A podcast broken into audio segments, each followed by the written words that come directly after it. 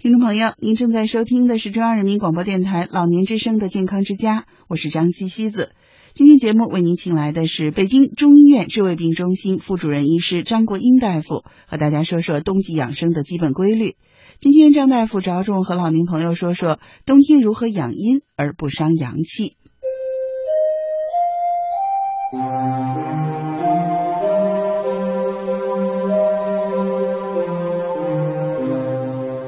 在冰箱里的温度肯定是个温度比较低的。预防重于治疗。北京中医院治胃病中心张国英大夫告诉我们，养生就是保养好我们的阳气。它怎么热的？伤你的阳气，用你的阳气把这杯水呢捂热了。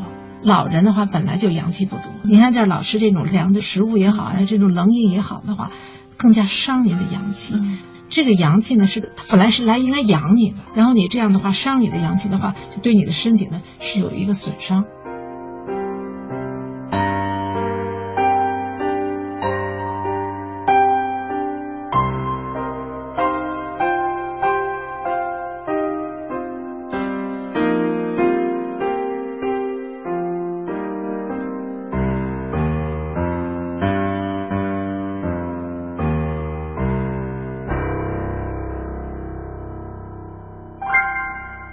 以其实有的时候人身在其中也很难的，很难把握自己这个合适的度哈。对，其实张大夫，我在，哎呀，现在说年轻有点不好意思啊，就是我在对二十五岁到三十岁之间的时候，就曾经有过比较多的去爬山，就是那时候是每周啊，大概是周五晚上出发，然后周六爬一天，周日爬到下午，就是。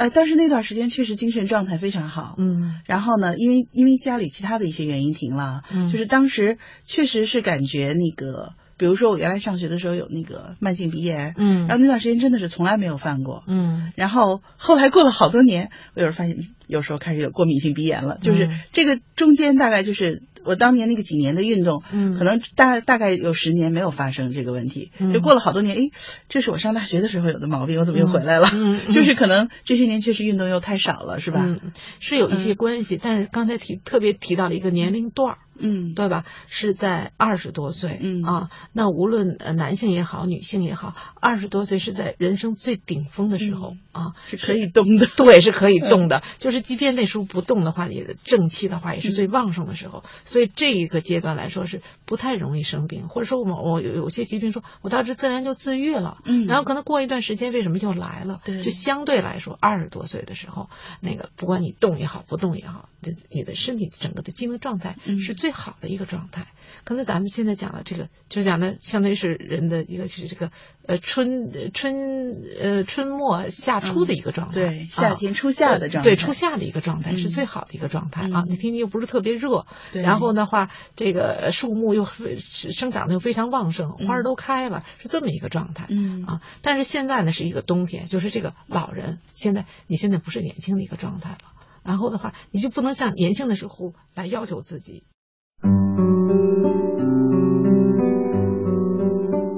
人必须保持一定的饥渴，才是对养生有利。这正是虚的妙用。这和谦虚使人进步，自满使人落后一样。所以，人必须经常保持虚灵的状态，才能时时保持清醒，保持健康。我是涵涵，祝爷爷奶奶身轻如燕，心安体健。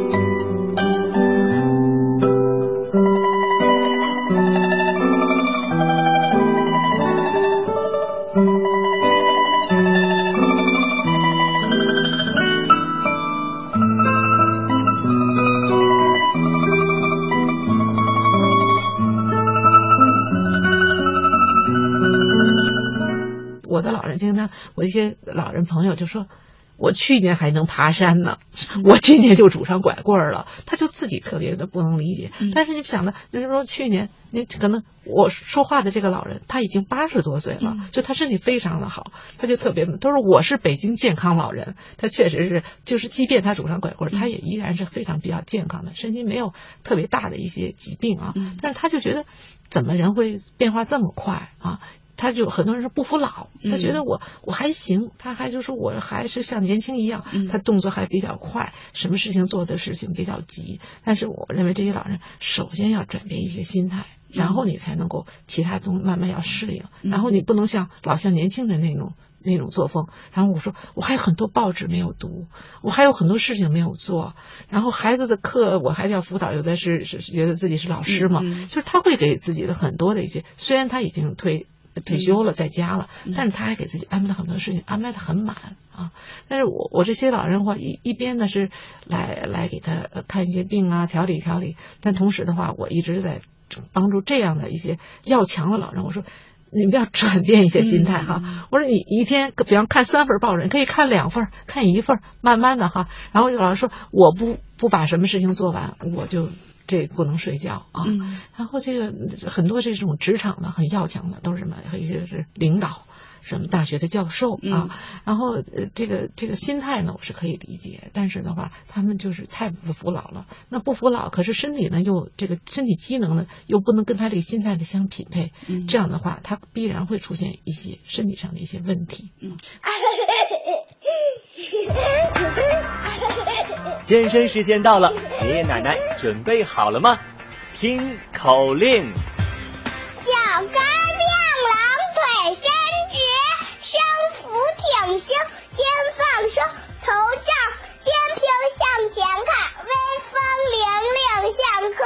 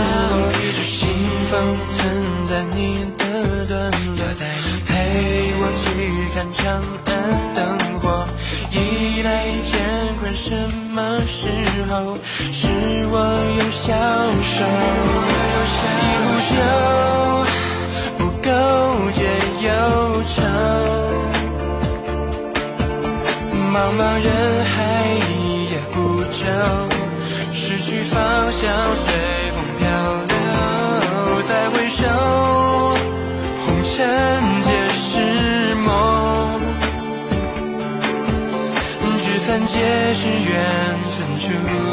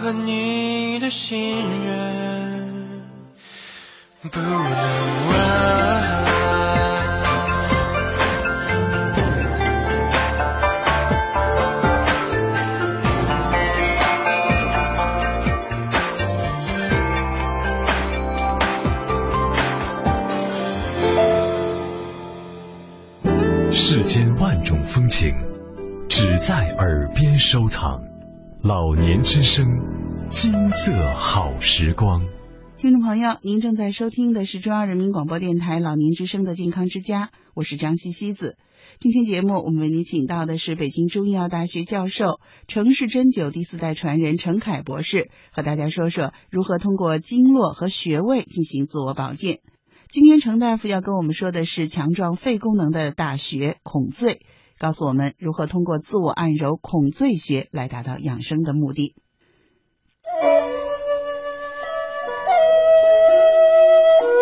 针灸当然我们可以知道它可以治病，但是它也可以防病。平时呢，大家会熟悉一个穴位叫足三里，在我们小腿膝关节的外下方这么一个穴位。有句话要想这个身体安，三里长不干嘛，啊，就这个地方呢，就是它有经常会有一个免疫反应出现，对人体就有一个应激刺激。嗯，就只要你身体没病的时候呢，给自己一个调动，那么身体的这种防病机制啊啊自愈的机制啊，它就开始调动起来，就很好的能够预防疾病。特别是在比如说冬天的时候啊，来去艾灸一下足三里。北京中医药大学教授、城市针灸第四代传人程凯博士，教您动动手，通过经络穴位进行自我保健。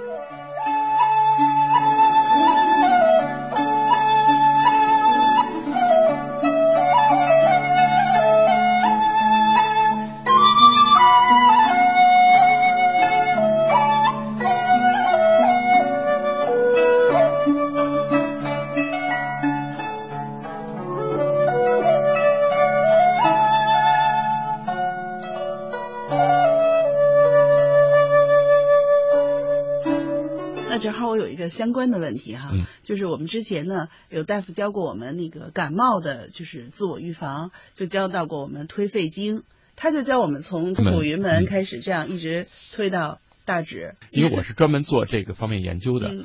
所以想跟你分享一些关于经络和穴位的一些专业的知识。经络在这个身体当中是一条线，嗯。但是它更重要，它是一个躯带嗯啊，就是它是一一片。一片啊。那么这一片呢，每一个部位有它一个部位的作用。呃，我们在针灸治疗当中经常这么说，经络可经络的诊断方法是可以有准确的定位诊断和定性诊断的。嗯就是定性，我们知道叫什么寒热表里虚实嗯啊，就是定位诊断是说你什么部位对应什么部位的问题。嗯就像刚才我们说前臂部的嗯这个部位对应的肺嗯是一样的。嗯那如果我们到手腕，嗯就对应到咽；嗯我们到了手指，就对应到头面。嗯啊，那我们对应到了这个肩肩前的这个上臂的部位，那么它更多的对应到我们的肩前局部。嗯所以呢，一条经脉你都去推，肯定可以，就是反正就是防感冒那是可能比较宽泛一点的方法是吧？就对，就是说，呃，宁可错杀一千，不放过一个，是吧？就是你你反正你都做了嘛，但是针对性呢就不够强嗯啊。那么我们在针灸治疗的时候，如果是这么做，嗯肺经十一个穴，好，还好才十一个，嗯那膀胱经六十七个怎么办？我都给你扎上了，是吧？那我们应该是有一个嗯呃，针灸师医生特别强调的是触诊，嗯就是我在嗯你的身体当中呢，根据我的知识，根据你的症状，嗯我觉得应该在那儿会有表现，嗯那我就会去找嗯啊，我就会发现那儿有表现，嗯然后我去刺激。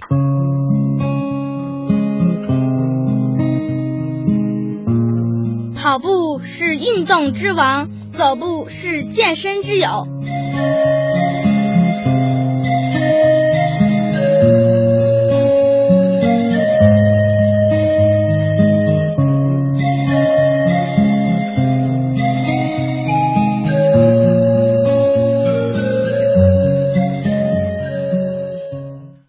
经络的这个古代里在《黄帝内经》当中留给我们的这种方法，它强调的这种诊断的部位是在肘膝关节以下嗯，啊，就是说在四肢部位，而且是在肘膝关节以下。肘以下和膝关节以下。对，嗯这些部位呢，它是我们这种阳性，就是身体内脏问题它的反应区，非常重要的反应区。嗯所以我们古代的时候就是通过诊断和刺激这些肘膝关节以下的穴位，嗯然后来调节我们身体内在的问题。嗯这就是古代的一个方法，这样才安全嘛，嗯对吧？所以从保健的方法的角度来讲，我觉得不见得你要是整体整个经脉都推。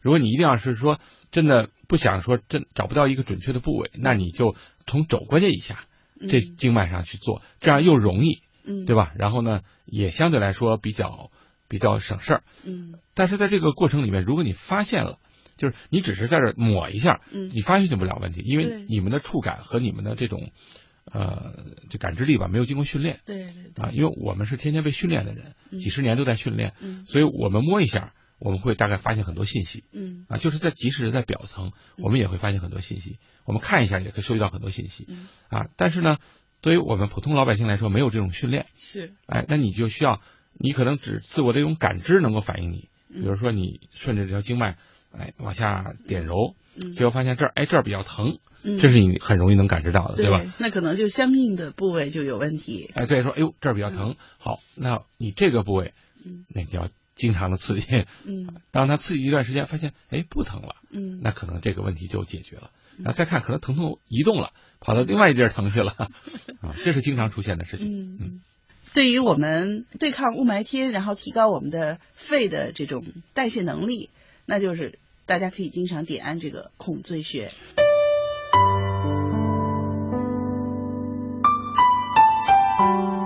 食不过饱，衣不过暖。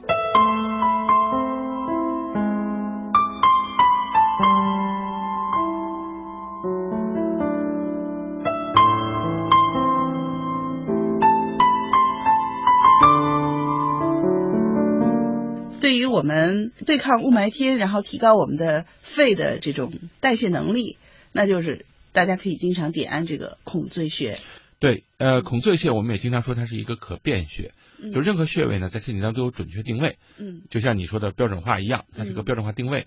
但是呢，每个人的身体情况不一样嗯啊，病也是发生变化的，所以这个穴位是会移动的。嗯所以我们强调是找到敏感点，而不是是说准确的穴位点。嗯，啊就是你自己的痛点。呃，痛只是一方面，嗯呃，我们叫高应力点。啊，什么叫高应力呢？就是其实从医生的角度来说，对应的应是吧应对嗯应力就是属于一个我们叫应力集中嗯啊，就是有点像受力的意思，就是你身体内在有很多力的关系嗯啊，就是血液在流动，血管壁就受力，对吧？嗯啊，你的肌肉在收缩，你的肌腱就受力嗯啊。那么身体的那种问题，内脏的问题，它也会在你的体表出现一些应力变化啊，包括你的筋膜层的变化，包括你的皮肤的变化，它都会出现一些特殊的反应点。而往往呢，就像开关一样，你找到这么一个特殊的点，你给它一些刺激，特适合的刺激，嗯它会引起你全身性的变化啊，这就是我们经过的神奇嗯啊。所以就是很难，难就难在一个，嗯，你怎么能找到这样一个点？嗯就是这个病很复杂，对吧？但是就有那么一个开关，它可以让你向愈，就奔向那个痊愈、愈合、愈后、愈合的那个方向嗯啊。就是最难的就是你怎么去找到这个点，而不是说你怎么刺激它，因为刺激只是个数。所以这就是医生和保健者的之间的区别。嗯，爷爷奶奶，我是杨子。你们俩平时腰不好的话，就不要老是去那个早餐店帮忙了，好吗？然后姥姥姥爷，你们俩腿脚也都不方便，都七十多岁了，其实搬过来跟我们一起住也挺好的。爷爷奶奶，我是思雨。爷爷，好久没见了，您的糖尿病怎么样了？您总是爱操心，其实我们小辈的已经能够好好的照顾自己了。您操了一辈子心，就不要再为我们担心了，好好的享受您的时光。奶奶她也操劳了一辈子，有的时候你们就直接到呃爸爸妈妈那里去吃饭就好了，不要自己再做饭了。虽然我在北京离你们很远，但是我的心永远和你们在一起。奶奶，我是曹红，我希望你注重身体健康，不要老吃剩饭剩菜。我是严丽，爷爷，您最近的血压是不是正常了呢？记得定时测血压。姥姥，我是露露，希望您天气好的时候多出去转转，我给您买的手机，您记得充电，我会经常打电话给您的。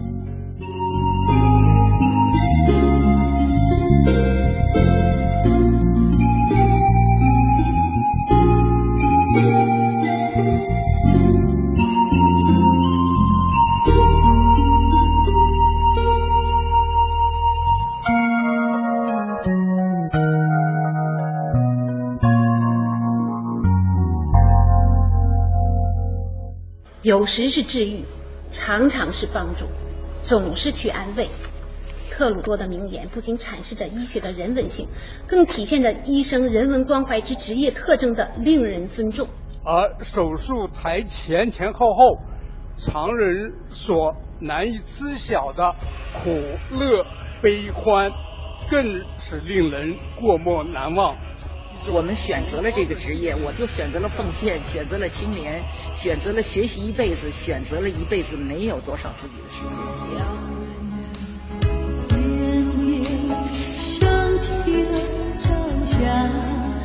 那是太阳在歌唱，在歌唱他们是我们身边的普通人，有着普通人的七情六欲。可他们又承担了保护生命、维护健康的责任，因为对生命的敬畏，他们一丝不苟；因为对生命的敬畏，他们全心全意；因为对生命的敬畏，他们和陌生的病人结成生死联盟，共同接受命运的挑战；因为对生命的敬畏，他们以仁爱之心践行救死扶伤的职责。医之心，患之情。健康之家周末特别奉献，讲述好医生的故事。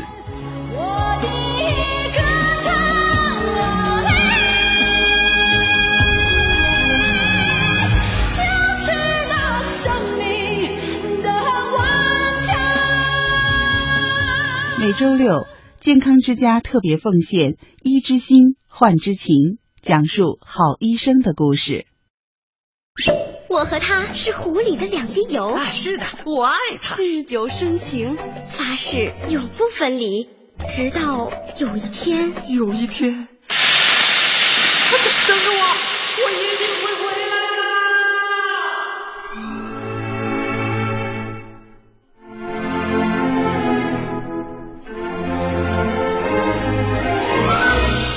我回来了。他真的回来了。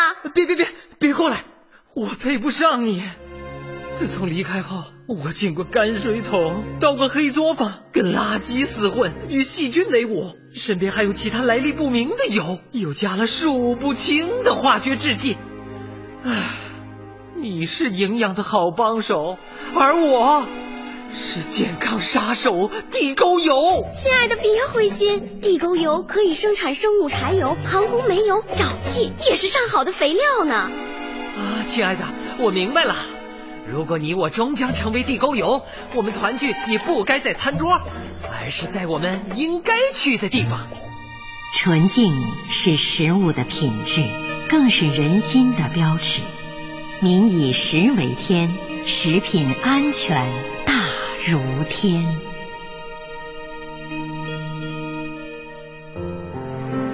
当美丽不在。我们可以拥有魅力，当青春不在；我们可以拥有智慧，当精力不在；我们可以拥有阅历。优雅相伴，健康生活。中央人民广播电台老年之声，金色好时光。离疾病，健康在我。欢迎走进健康之家。听众朋友，您正在收听的是中央人民广播电台老年之声的健康之家，我是西子。欢迎回到今天的固定栏目《养生经典·黄帝内经》。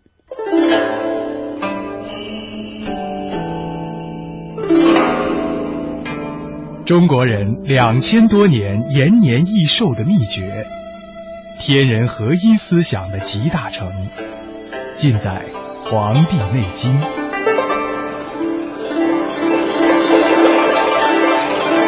老年之声养生经典，张希伴您读医学典籍《黄帝内经》。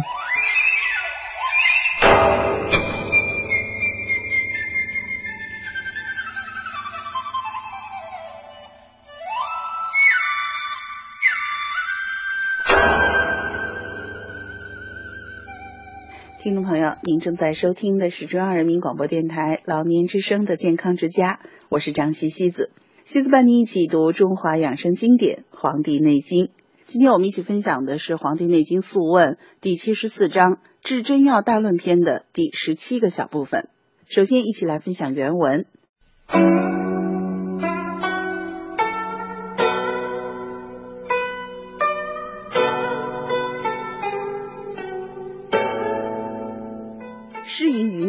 于内，治以苦热；佐以酸淡，以苦燥之，以淡泻之。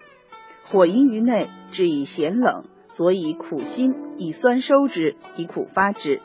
燥淫于内，治以苦温；佐以甘辛，以苦下之。寒淫于内，治以甘热；佐以苦辛，以咸泻之，以辛润之，以苦煎之。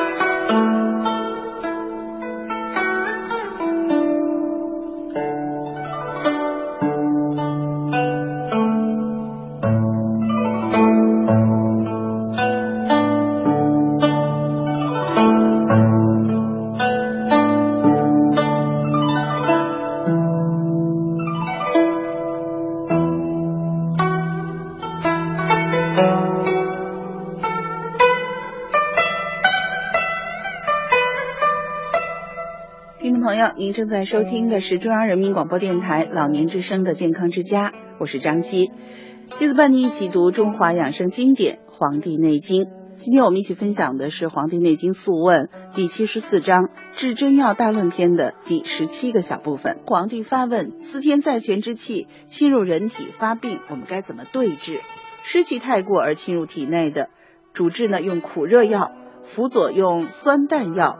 用苦味药来燥湿，用淡味药来渗泄湿邪；火气太过而侵入体内的，主治用咸冷药，辅佐呢用苦辛药；以酸味药收敛阴气，以苦味药发泄火邪。燥气太过而侵入人体的，主治呢用苦温药，辅助呢用甘辛药，以苦味来泻下；寒气太过而侵入体内的，主治用甘热药，辅佐用苦辛药。用咸味来泄水寒，用辛味来温润，以苦味来巩固阳气。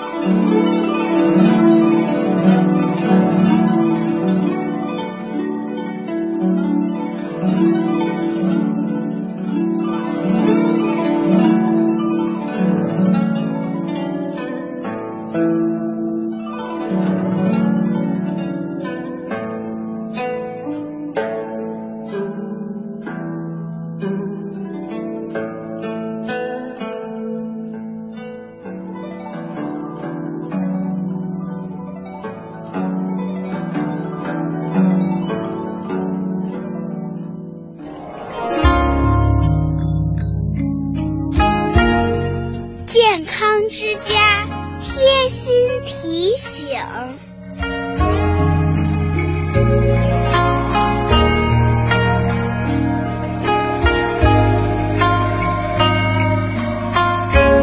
爷爷奶奶别忘记哦。听众朋友，欢迎您继续收听中央人民广播电台老年之声的健康之家。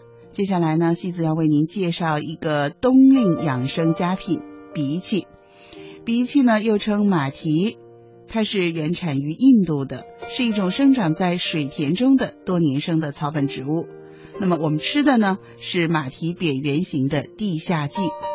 在医学上，马蹄也是占有一席之地的。马蹄性甘味寒，入肺经、胃经，有清心泻火、润肺凉肝、消食化痰、利尿明目的功效。那我们平常吃的是这个马蹄的地下茎了，那么它的苗呢，也是一个药，称为通天草，性凉味苦，有清热解毒、补肾利尿的作用。而荸荠呢，是属于莎草科的植物，荸荠的球茎。是多年生的草本植物，原产印度，在我国呢主要分布在江苏啊、安徽啊、福建啊、浙江啊、广东、广西等水泽地区。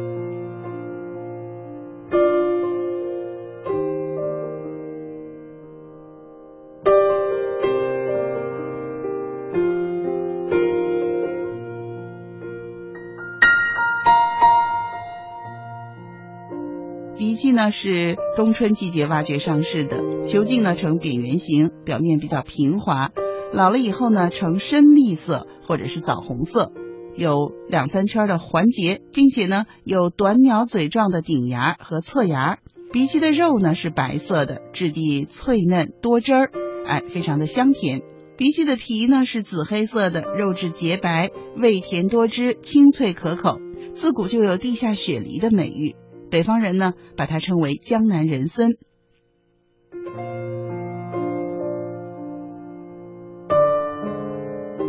中医认为，荸荠性寒凉，味甘，可以清热生津、凉血解毒，还可以疏肝明目、利气通化。在中医中，荸荠作为药物入药已经是历史非常的悠久了。中医临床上常用荸荠配成血羹汤来清热祛痰，达到降血压。和治疗大便干硬的药物。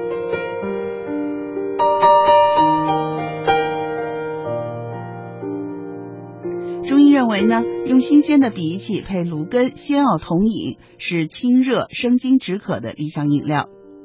营养学认为，荸荠当中含有丰富的淀粉、蛋白质、粗脂肪、钙、铁、维生素 B 族和维生素 C 等营养元素，还有丰富的膳食纤维。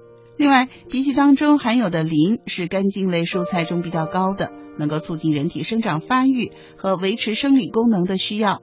因此呢，荸荠其实特别适合我们的小朋友吃。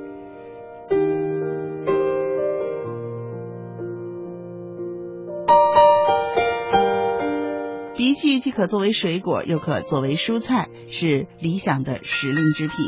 可能有些老年朋友觉得，哎呀，那个东西洗起来很麻烦，所以呢就懒得去买。其实，在我们的日常生活当中，特别是在冬天哈，老年朋友不要觉得洗起来很麻烦就不吃，适当的时候呢还是要买一点。特别是当你小孙子、小孙女来的时候，一定要给他们准备一些哦。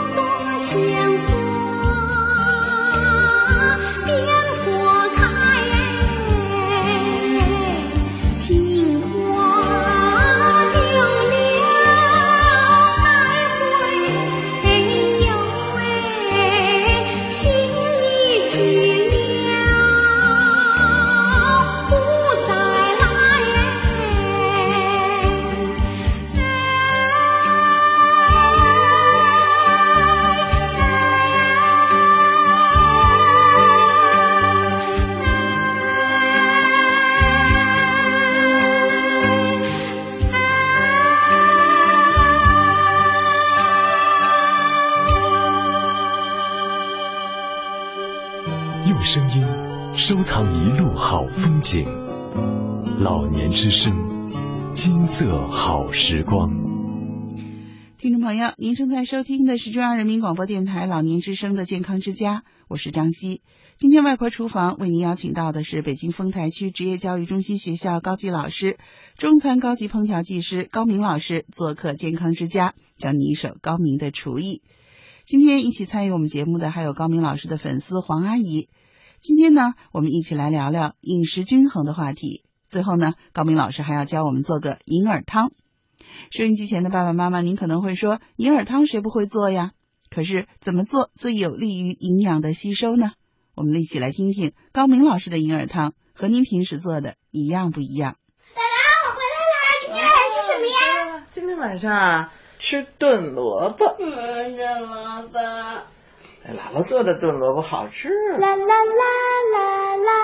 外婆厨房，美味、营养、健康。姥姥，你做的萝卜真好吃，你真是牛姥姥。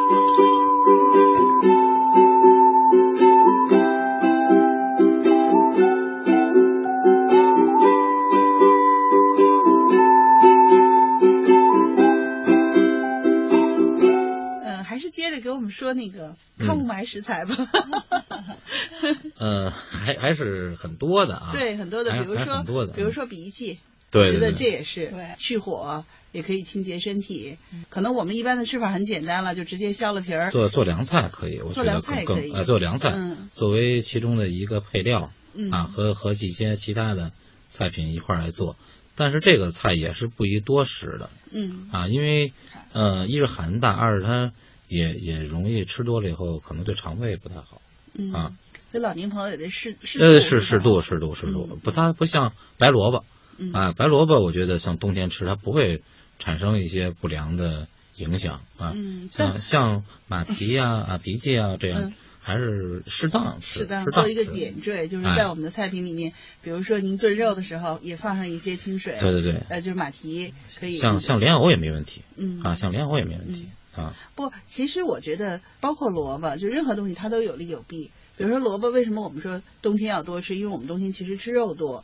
那么萝卜呢，其实帮我们消化的、顺气的。但是如果您萝卜吃的太多了，您再不吃肉，其实它也是有点泄气。嗯嗯。就是当然也是也是不能是过量的，也不能过量，其实都是这样。也是不能过量。所以我们一直都在说饮食要多样化哈。对。但是呢，我就在想，这些天不是雾霾，大家着急，就想哎，适当的多吃一点能清洁身体的东西 啊。对。比如说那个，我今天还看到我们啊朋友圈里发了一个建议大家在这个雾霾天炖的。银耳、莲子、对银耳、呃薏米、绿豆，还有红豆。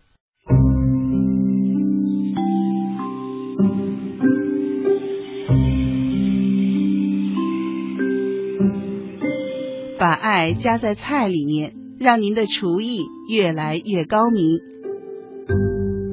叔叔阿姨，大家好，我是北京市丰台区职业教育中心学校的烹饪老师高明。很高兴今天为您呢介绍一些菜品。那么今天呢，想给大家介绍一个广东的烹调技法——焗。焗呢，我们要将食材呢与葱姜啊放入烧热的砂锅中呢，使之原料呢发出。每周五，外婆厨房特别奉献，跟高明老师学烹调。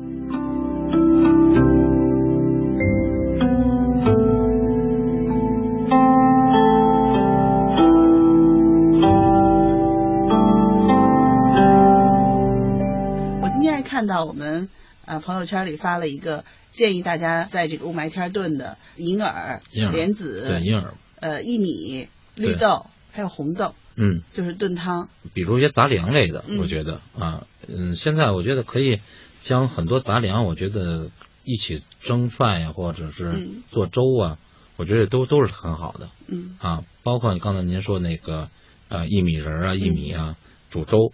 是吧？加入一些豆类啊，像一些白芸豆，嗯，都可以，嗯啊，就是把它蒸成饭呀，或者是煮成粥啊，嗯啊，我觉得非常好。嗯，我有时候蒸饭加鹰嘴豆。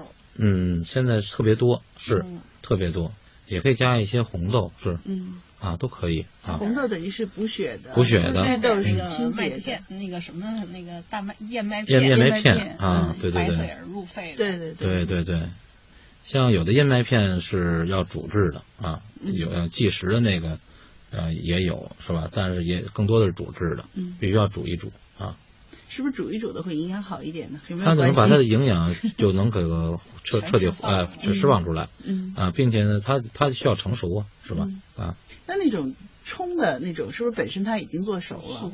是的嗯，有现在有有这个速呃速食的那个啊也不错，其实。因为我们家就属于就永远买一大桶，它就是来不及了就对为为了早晨节约时间是吧？对。呃速溶的啊，用用热水一冲啊也可以啊。那其实这比粥跟粥一样啊，跟跟啊喝粥一样是吧？嗯，可能还是煮的感觉更好一点，或者您跟其他的食材一对对对起煮哈。那提前泡上，它就也好煮。嗯。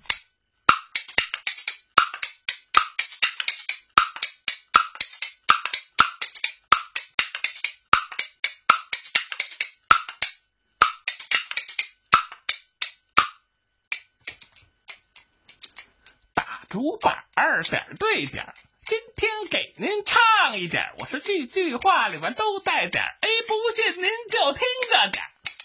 要说点儿这个净说点儿，主要是为您健康快了点儿。现如今生活虽然提高了点儿，您若想健康长寿点儿，那就该从衣食住行都注意了点儿。您要早睡点儿，早起点儿，睡衣要穿宽松点儿，起床别急慢一点。三餐您要准时点儿，营养搭配科学点儿，少荤点儿，多素点儿，蔬菜水果多吃点儿，牛奶豆浆常喝点儿，这个五谷杂粮也吃点儿，炒菜油要少放点儿，口味儿别嫌清淡点儿，细嚼点儿，慢咽点儿，饮食卫生干净点儿，晚餐尽量少吃点儿。您还要经常活动点儿，把身体锻炼的棒一点儿，健身操常做点儿，太极拳常打点，街头秧歌多留点，那个电脑游戏也玩点，交谊舞常跳点，轻松音乐常听点，优美的歌曲多唱点，这个琴棋书画也学点，把日子过得红火点，自身的条件是重点，量力而行。可千万不能忽视了这一点。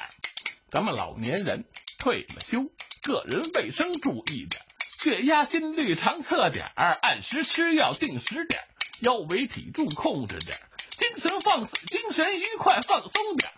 咱们老年人退了休，个人卫生注意点，血压、心率常测点儿，按时吃药，定时点儿，腰围体重控制点儿，精神愉快放松点儿。出门您要慢着点儿，过路口时看着点儿，住在家里舒心点儿，儿女经常照顾点儿，煤气水电留神点，安全时刻细心点儿。儿女平常忙了点，有时情绪急了点，说话办事差了点，您还要把心态放得平和点，遇事先要耐心点儿，考虑问题全面点，大事情明白点，小事情糊涂点。什么这多点儿，那少点儿，还差点儿，你何必计较那一点儿？凡事都要想开点儿，干嘛不让自己高兴点？孩子的事儿少管点，家务劳动少干点，操心操的要带点儿，苦尽甘来享受点，该给自己多留点。邻里之间和睦点，遇事相互帮助点。您要乐观向上点儿，嫌弃就会少生点，烦恼您要抛开点。大度让您舒心点，买股票悠着点，麻将牌少搓点，烟和酒控制点儿，不良陋习要改点，按摩桑拿少去点儿，迪厅酒吧少逛点，不干净的场所少去点儿，疾病就会少得点，有了病乐观点，配合治疗是重点，穿着打扮时尚点，心情就会好一点儿。脏病咱们远离点，毒品绝不沾巾点。助人为乐多做点，帮助别人热心点，孝敬老人常做点儿，阖家欢乐开心点，思想观念开放点，与时俱进紧跟点，健康心态多一点，把生活质量提高点。您要记住，开心点儿，乐观点小开点儿，大度点儿，谦虚点儿，文明点儿，安全点儿，和谐点儿，知足点儿，长乐点儿，向上点儿，快乐点儿，就能健康长寿点儿。我的认识就这么点儿，请您把宝贵的意见多提点儿。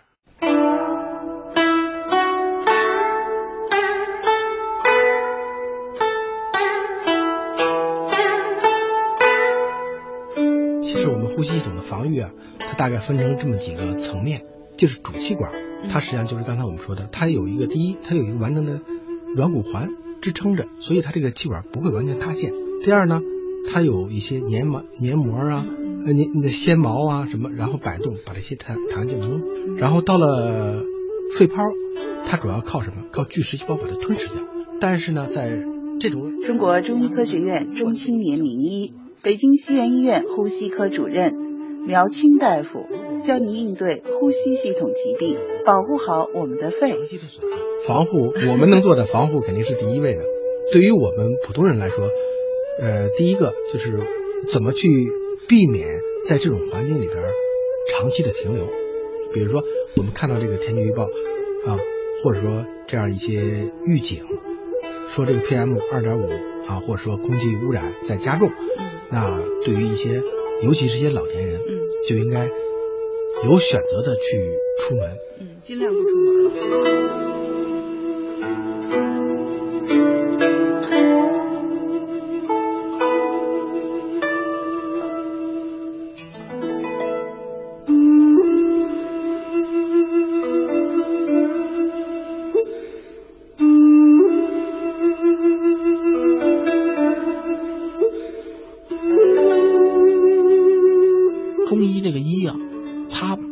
治这个人身体上的疾病，还要提升这个人的层次，让他更好的对这个中医讲天人相应嘛，对于天地规律，对于人生变化的规律更好的理解。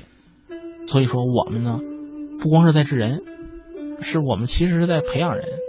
我们不培养具体的某一方面的知识，而是培养让他做一个健康的人，是做一个稳定的人，做一个有利于自己，同时有利自己就是有利于他人。等于说呢，我们是在塑造健康的个体，从内到外，从身体到这个心理。中医它正好中国中医科学院培训中心高级讲师，苗氏中医第三代传人苗德根大夫带您遨游中医的宝库，分享中医的生活智慧。